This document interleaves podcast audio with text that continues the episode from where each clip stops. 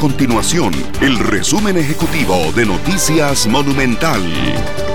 Hola, mi nombre es Fernando Muñoz y estas son las informaciones más importantes del día en Noticias Monumental. El Ministerio de Salud confirmó 815 casos de COVID-19 en el país, lo que representa un aumento de 11 casos nuevos en las últimas 24 horas. 527 personas se han recuperado de la enfermedad y el país mantiene 281 casos activos.